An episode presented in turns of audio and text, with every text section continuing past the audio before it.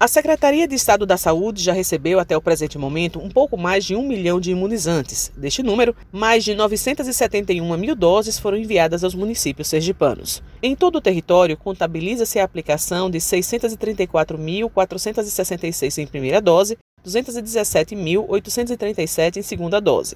Segundo dados do Observatório de Sergipe, compilados até o último dia 13 de junho, o estado passou da 12ª para a oitava posição no ranking nacional de pessoas vacinadas com a primeira dose. De acordo com o observatório, mais de 580 mil pessoas tomaram a primeira dose de vacinas contra a Covid, o que corresponde a um pouco mais de 25% da população, e cerca de 9% dos sergipanos tomaram a segunda dose.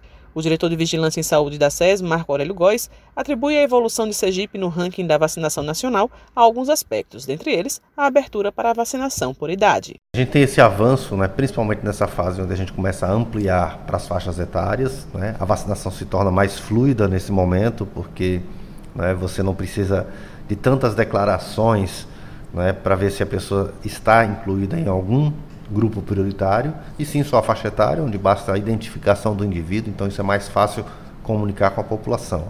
Né? Então isso tem levado a esse avanço, né? os municípios têm é, ampliado essa vacinação.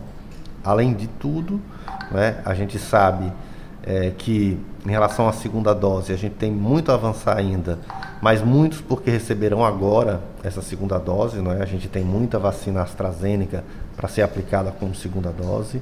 É importante que as pessoas retornem para essa vacinação. Né? A gente sabe que é, algumas pessoas né, é, podem experimentar um efeito adverso mais pesado, pode ter febre, frio, mal-estar, mas são efeitos transitórios, passageiros e que são presentes em uma pequena parcela da população vacinada. Então é importante que volte para a segunda dose para que de fato tenha a sua imunidade né, é, completa aí e esteja protegido para a Covid-19. Das Concess, Juliana Almeida.